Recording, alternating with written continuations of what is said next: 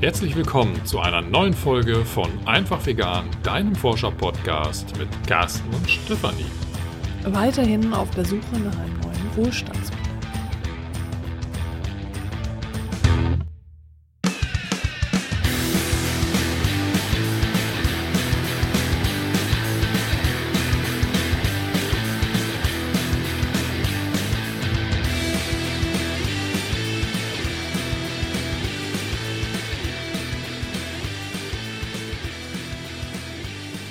Diese Folge ist inspiriert von Sid aus Zürich, der uns gefragt hat, ob diese Essays, um die es jetzt in dieser Folge geht, denn so ähnlich sind wie das Buch von Dr. Melanie Joy Beyond Beliefs, das wir in einer der letzten Folgen vorgestellt haben.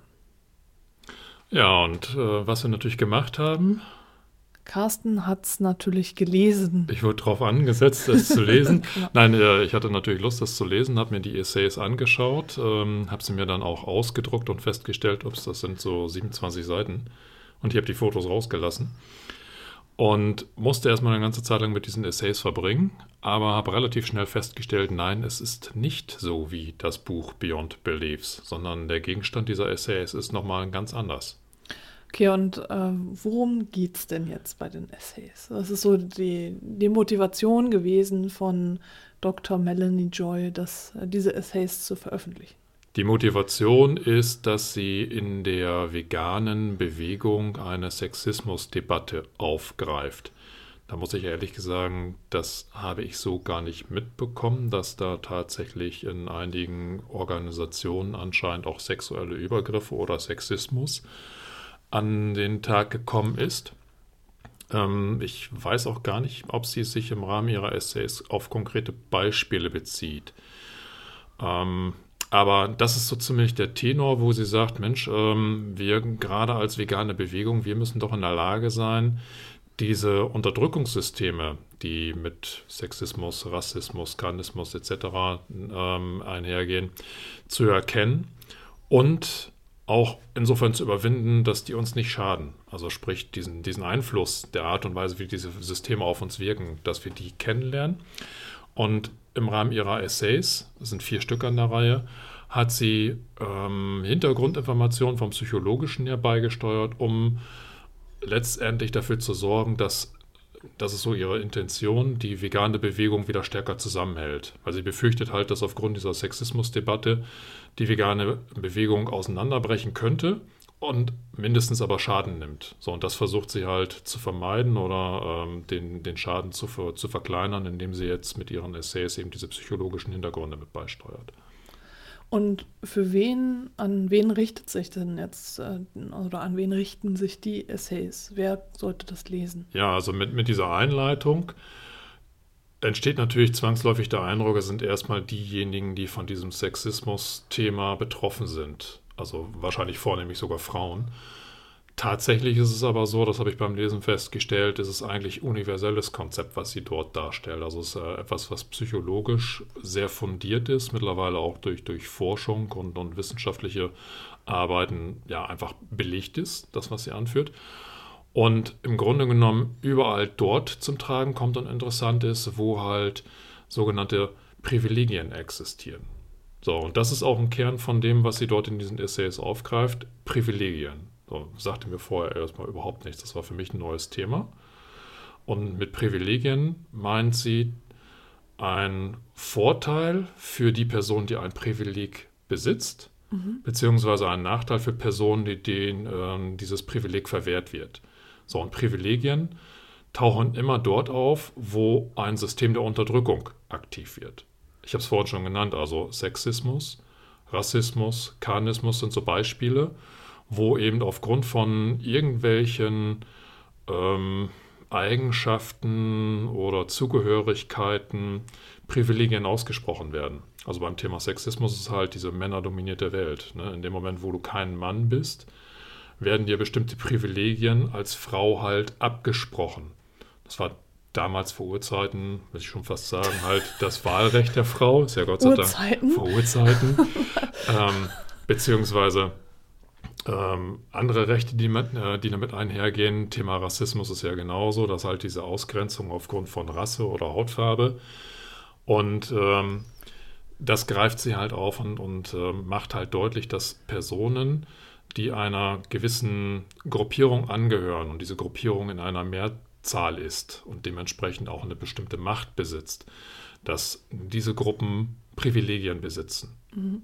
So, und diese Privilegien sind aber nicht ausgewählt. Also es ist nicht so, dass du sagst, Mensch, ich schließe mich jetzt, keine Ahnung, mal der männlichen, weißen, dominierenden Gesellschaftsschicht an, sondern du bist einfach Teil dieser Gesellschaftsschicht und hast es dir quasi nicht ausgesucht. Und dementsprechend ist dieses Bewusstsein, dass man Privilegien besitzt und wir alle besitzen in irgendeiner Art und Weise Privilegien, ja. dieses Bewusstsein ist kaum vorhanden. Und da versucht sie mit ihrem Essay eigentlich so eine Grunddebatte mit einzuführen, dass er einfach mal darauf aufmerksam macht, pass mal auf, da sind bestimmte Privilegien vorhanden und die wirken sich auf unser Verhalten aus. Mhm. Auf unser Verhalten, wie wir jetzt nach außen treten, beziehungsweise wie wir auch mit anderen interagieren. Mhm. Und das teilweise eben auch in einer eher destruktiven Art und Weise. Und das aufzudecken, ist halt, wie gesagt, ihre Aufgabe mit diesen ja, vier Essays gewesen. Dann lass uns doch jetzt mal inhaltlich tiefer gehen. Was will uns Melanie Joy oder was hat sie alles geschrieben? Was will sie uns sagen?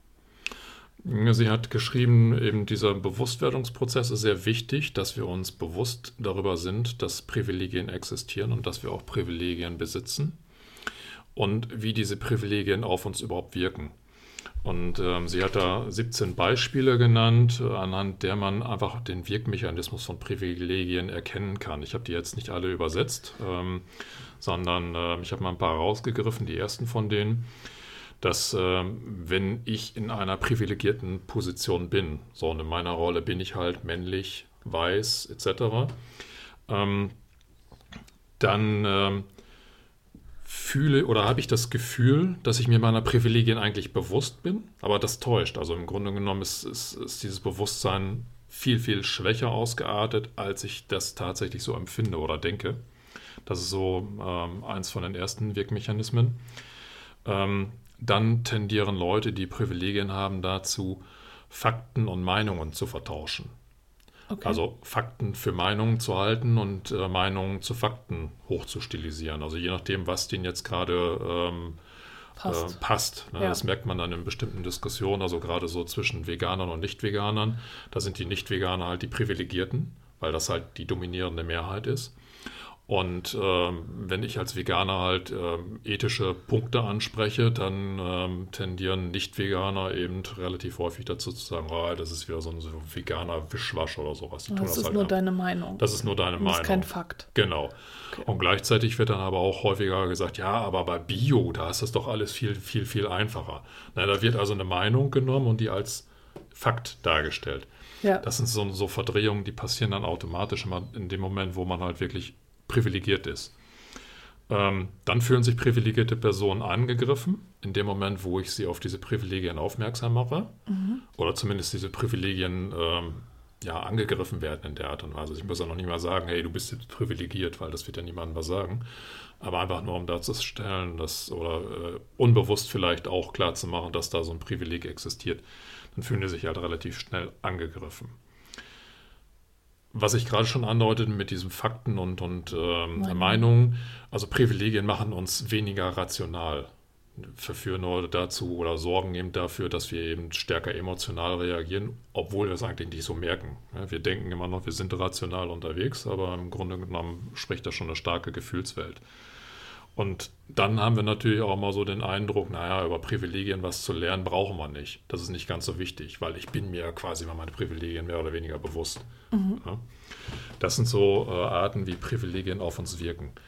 So, eine andere Thematik ist, dass ähm, diese privilegierten Gruppen eben ein ganz anderes Machtverhältnis haben.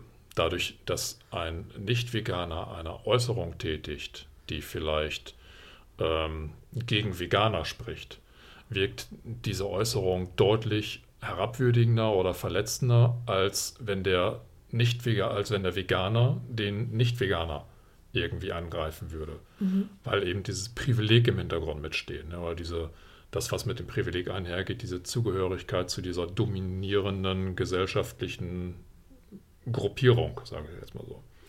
Das muss man sich natürlich auch, zumindest wenn man sich seiner eigenen Privilegien jetzt bewusst wird, immer im Hinterkopf halten. Und es gibt ja ganz viele Privilegien, also die auch auf mich jetzt persönlich passen. Mhm. Das ist mir bewusst geworden, als ich das gelesen habe. Also ähm, das, das fängt schon an, wir wohnen ja hier in einer Großstadt und wir haben halt viele Obdachlose. So dieses herablassende und herabwürdigende Verhalten gegenüber Obdachlosen, das ist ganz klar, weil wir aus einer privilegierten Stellung heraus andere Menschen beurteilen oder wie auch immer oder angehen.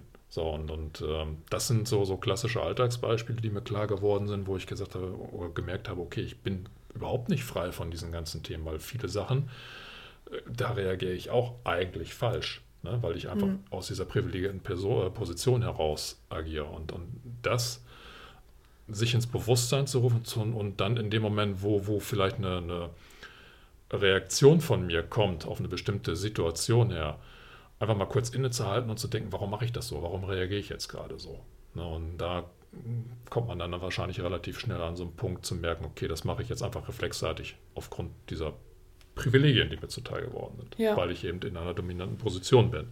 Also Dr. Melanie Joy führt natürlich diese Beispiele noch deutlicher aus. Also wie gesagt, es sind 17 Stück. Ich habe jetzt nur so ein paar rausgegriffen und ähm, ich habe sie jetzt halt nur ähm, quasi als Überschrift genannt und äh, für jeden einzelnen Überschriftenpunkt hat sie immer noch einen kleinen Absatz dabei, sodass ich das, wenn man das jetzt wirklich auf DIN A4 Seiten erstreckt, ich glaube vier oder fünf DIN A4 Seiten sind, die sich da ergeben, um einfach klar zu machen, was, was sind da für Alltagsbeispiele mit bei. So, und das Ganze mündet halt bei Dr. Melanie Joy in äh, der Art und Weise, wie ich denn aus einer Position, entweder aus der privilegierten Position oder aus einer nicht privilegierten Position äh, kommunizieren kann, um mit diesen Privilegien und mit diesem Verhalten, was diese Privilegien dann provoziert, umzugehen. Und da geht sie in den Bereich der effektiven Kommunikation rein. Und ähm, da habe ich jetzt auch mal die entsprechenden Beispiele, die sie genannt hat, genommen und übersetzt. Und sie führt halt äh, an, dass äh, du in einer Kommunikation erstmal nicht annehmen solltest, äh, als wüsstest du, was die privilegierte Person an internen Erfahrungen besitzt. Also du merkst ja im Gespräch, wie, wie bestimmte Personen sich dann geben und ähm, es ist ein Trugschluss zu glauben, dass du irgendwo wissen könntest, warum diese Person genauso reagiert und was für Erfahrungen sie gemacht hat. Also sich davon frei zu machen und einfach offen zu bleiben für, für das, was dann als, als äh, Gegenreaktion kommt, ist halt ein wichtiger Bestandteil. Solltest natürlich auch Schubladendenken vermeiden. Also als Beispiel hatte sie angebracht, dass wenn jemand ein rassistisches, rassistisches Argument mit reinbringt, dass man äh, erstmal vermeiden sollte, diesen, äh, diese Person als Rassist zu bezeichnen. Mhm. Das kann ähm, kann sein, kann aber nicht stimmen und äh, dieses Schubladendenken führt eben dazu, dass derjenige oder diejenige relativ schnell dicht macht und für, für Argumente ja gar nicht mehr zugänglich ist und sich der eigentlich konstruktiven äh, Diskussion dann ja auch entzieht. Dann solltest du dich, während du kommunizierst, auf alle Fälle immer auf das beobachtbare Verhalten konzentrieren und dieses Verhalten aber nicht interpretieren. Das ist so ungefähr das, was sie am Anfang sagte, dass du eben äh, nur das werten und benennen darfst, was du auch wirklich siehst. Okay. Das ist natürlich ein bisschen schwierig. Ich sage jetzt mal, wenn man gerade am Anfang von so effektiver Kommunikation steht, neigt man einmal dazu, bestimmte Sachen zu interpretieren. Das wird wahrscheinlich ein bisschen Übung benötigen, um wirklich mit genügend Abstand dazustehen und die eigene Interpretation rauszulassen. Und dann, das ist ganz wichtig, bleib immer in Kontakt mit deiner Empathie. Also das ist im Grunde genommen der, der Grundtenor von dieser effektiven Kommunikation, dass sie immer wertschätzend sein soll. Weil wenn diese Wertschätzung fehlt, neigen also Personen, die äh, in einer privilegierten Position stehen, und in unserem Beispiel oder ich sage jetzt mal in unserem Alltagsgeschehen sind das häufig eben diese Nicht-Veganer, die neigen dazu, aufgrund ihrer privilegierten Position sich sofort angegriffen zu fühlen, defensiv zu verhalten und eigentlich dann auch dicht zu machen. Dass die vielleicht nur noch mit irgendwelchen Scheinargumenten reagieren und dann aber auch nicht mehr großartig in, in das Thema einsteigen wollen. Ne? Also deswegen immer wertschätzend bleiben, immer offen bleiben ähm, und immer gucken, wie, wie geht es dir dabei, ne? in Kontakt mit deiner Empathie bleiben. So weitere Beispiele ähm, oder ähm, weitere Hilfestellungen, die sie angebracht hat, Du solltest halt Generalisierung vermeiden, also nicht immer. Die Russen. Die Russen, genau. Die Veganer. Die ja. Veganer, Ja, ja, die, die- Karnisten, die Männer etc., sondern explizit bei der einen Person bleiben. Mhm. Und bleib bei den Fakten. Also wenn du irgendwas zitierst, ähm, immer bei den Fakten bleiben, nie Meinungen. Also du kannst deine Meinung äußern, aber es ist immer einfacher, die Fakten zu nennen, weil die belastbarer sind als Meinung. Und du solltest auch sicherstellen, dass du die Meinung, oder die, die Meinung wollte ich gerade schon sagen, dass du die Fakten, die du äußerst, dass die auch stimmen. Also ne, lieber ein paar weniger Fakten im Kopf haben, aber dafür dann eben auch sicher gehen, dass du auch Quellen benennen kannst und äh, ähm, das dann entsprechend untermauern kannst. Dann kommt noch ein Punkt, den haben wir auch öfters mal unabhängig von diesen Privilegien genannt. Also wenn du ähm, Gespräche führst, versuch die möglichst, also wenn es wirklich machbar ist, im privaten Rahmen zu führen Ja.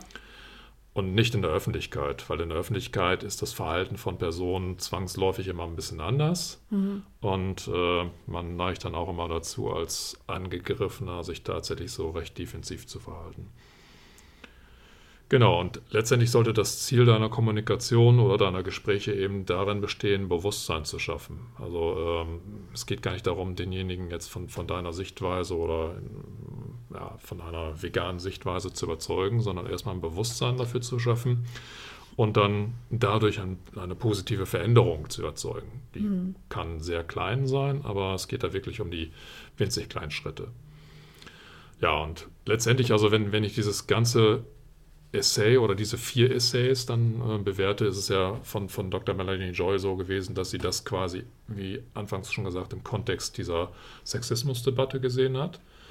Und ähm, für den Fall, dass du, liebe Hörerinnen, liebe Hörer, tatsächlich auch in einer solchen Situation bist, ähm, gibt es in diesem Essay noch weitere Hilfestellungen, die konkret auf diese Organisation und auch auf die ähm, Führungspersonen in dieser Organisation gemünzt sind. Die habe ich jetzt hier aus dieser Rezension rausgelassen, weil ich das gerne ein bisschen abstrakter halten wollte. Ja. Ich finde dieses Privilegienthema so spannend, dass ich das im allgemeinen Kontext gesehen habe. Aber wie gesagt, wenn du jetzt davon betroffen bist und merkst, du bist entweder selber Opfer von, von Sexismus oder kennst Personen, die Opfer geworden sind, dann ähm, schau dir dieses Essay an ähm, und schau, was Dr. Melanie Joy jetzt quasi als Umgang innerhalb solcher Organisationen empfiehlt.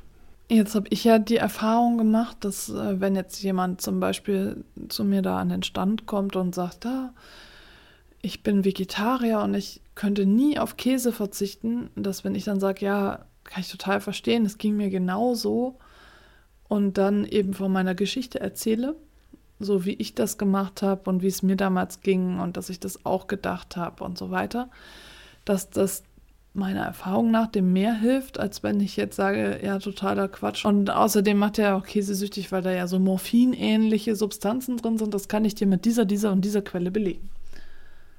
Ja, ich glaube, das hatte Dr. Mel- Melanie Joy auch gar nicht vielleicht so gemeint. Also sie hat gesagt, bleib bei den Fakten. Ähm, Ja. Ich kann mir vorstellen, dass sie meint, wenn du Fakten zitierst, dann äh, solltest du schon in der Lage sein, diese Fakten auch wirklich zu untermauern. Okay. Und ähm, er, also innerhalb der Kommunikation selber würde ich sagen, du merkst ja, was funktioniert oder was nicht. Mhm. So, wenn du jetzt jemanden hast, der tatsächlich mit Fakten auf dich schießt, dann wirst du mit einer persönlichen Meinung wahrscheinlich nicht unbedingt Klar, in der Lage klar, sein, ihn ja, zu überzeugen. Ja. Der wird dann eher an Fakten orientiert sein und dann auch bestrebt sein, nochmal zu gucken, wo kommen jetzt deine Fakten her. Mhm. Vorausgesetzt, er hat halt noch- noch diese Offenheit im Gespräch. Und ansonsten denke ich, also ich persönlich würde es auch angenehmer finden, jetzt nicht mit Fakten zugedonnert zu werden in so einem Gespräch, sondern eher zu gucken, wie reagieren andere Menschen, wie haben die das gemacht, was ist deren persönlicher Werdegang oder was sind das für Erfahrungen, die die Person gesammelt hat, weil das ist für mich, das ist, das ist äh, ja persönlicher, persönlicherer Zugang. Ja, und vor allem, das kann ja auch niemand widerlegen. Also deine eigene Geschichte kann halt keiner widerlegen, weil das deine Geschichte ist. Die ist so, wie sie ist. Und da kannst du nicht sagen, aber so und so, aber so und so, sondern die ist halt so, wie die ist und du hast diese Erfahrung gemacht. Natürlich heißt das nicht, dass das jetzt eins zu eins auf jeden anderen Menschen übertragbar ist, so wie das halt so ganz viele erzählen, oh, und dann habe ich 100 Kilo abgenommen und auf einmal war, bin ich Marathon gelaufen und was weiß ich was. Das kann man halt nicht alles so eins zu eins übertragen. Manche Menschen, wie jetzt zum Beispiel Carsten und ich, ähm, haben jetzt gesundheitlich nicht die Mega-Veränderung gespürt. Und das lag wahrscheinlich daran, dass wir vorher eben auch noch nicht so viel anders gegessen haben.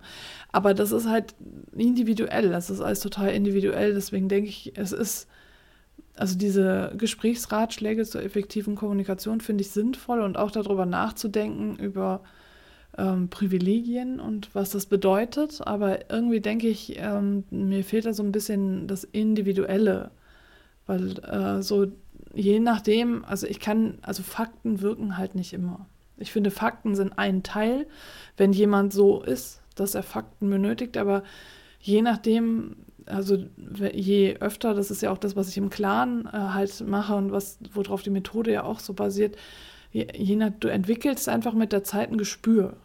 Und, und dieses Gespür leitet dich dann in deiner Kommunikation und du merkst halt, was ist jetzt angebracht und was nicht worauf will der andere jetzt hinaus? Und das fand ich jetzt ähm, bei dem Beispiel, du hattest ja jetzt gesagt, man soll das Verhalten nicht interpretieren.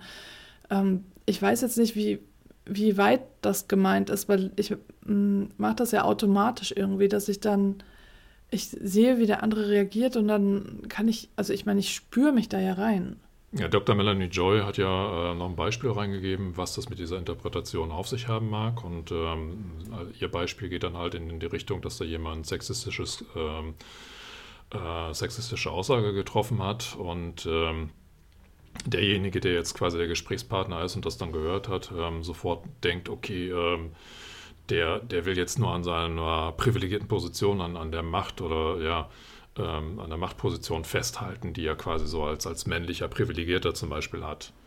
So, und äh, sie empfehlen dann halt, äh, dieses, äh, diese Interpretation, die das ja schon bedingt, erstmal außen vor zu lassen und nur auf den Kommentar an sich ähm, und, die und, die Fakten, die damit zusammenhängen, sich zu konzentrieren, weil das ist dann ja auch schon wieder fast dieses Schubladendenken, was damit mhm. einhergeht, ne? weil ich den dann eben als Sexist sehe, obwohl er vielleicht eigentlich nur einen sexistischen Kommentar von sich gegeben hat und ich daraus eigentlich schwer ableiten kann, wie sexistisch ist diese Person. Vielleicht plappert er einfach nur was nach. Ja. Ne? Oder ist er tief durchdrungen von diesem Sexismus. Mhm. Aber ich denke, dass man da durchaus so ein bisschen differenzieren kann. Also zum einen, ja, es, es macht total Sinn, immer offen zu bleiben. Aber es hilft natürlich auch, das einordnen zu können, okay, dann kommt jetzt so ein Kommentar, damit gehe ich so und so um, weil das ja schon auch wichtig für dich selbst ist, dich selbst zu schützen. Und es mhm. kommt ja auch immer darauf an, mit was für einer Intention gehst du jetzt in so ein Gespräch. Und äh, wie ist überhaupt die Situation generell? Also was willst du, was willst du erreichen? Willst du dich einfach nur schützen? Hast du überhaupt keinen Bock darauf, jetzt überhaupt irgendwie zu reden? Und das ist spielt ja alles noch dann mit rein. Wie reagiere ich dann? Du es gibt ja nicht auf diese eine Situation eine Antwort, sondern es gibt äh, dann die Situation und dann musst du erstmal die Situation, sag ich mal, abchecken und dann schauen, wie geht es mir damit und dann gucken, okay, so reagiere ich. Und dann denke ich, hilft es schon äh, zu vermuten, ähm, okay, es wird wahrscheinlich in die und die Richtung gehen, dann baue ich meine Verteidigungslinie so und so auf. Ne? Ähm, es soll natürlich nicht so sein, verhärtete Fronten irgendwie dann da rein zu bringen. Ja, aber das, ne? was du gerade beschreibst, ist ja auch nicht dieses Schubladendenken. Also steckst die Person dann ja nicht in eine bestimmte Kategorie und ähm, da bleibt sie dann, sondern du beobachtest ja quasi den Gesprächsverlauf und guckst Genau, dann, es ne? kommt ja. darauf an, in dieser Situation verhält sie sich so und so. Das heißt, ähm, ich habe das ja im Klaren halt auch, dass ich da verschiedene ähm, ja, wir nennen es da Bösewichte. Das ist, äh, sind halt einfach ja die Herausforderungen, äh, die du hast in, in, deinem Leben. Und dazu gehören eben auch äh, Menschen in verschiedenen Situationen, die bestimmte Sprüche sagen.